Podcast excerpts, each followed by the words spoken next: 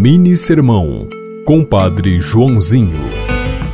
Mais do que preservada da mancha das origens, Maria foi conservada na graça original.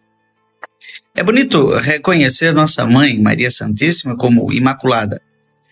Mas muito mais bonito é proclamar que ela é cheia de graça, que ela é plena de Deus.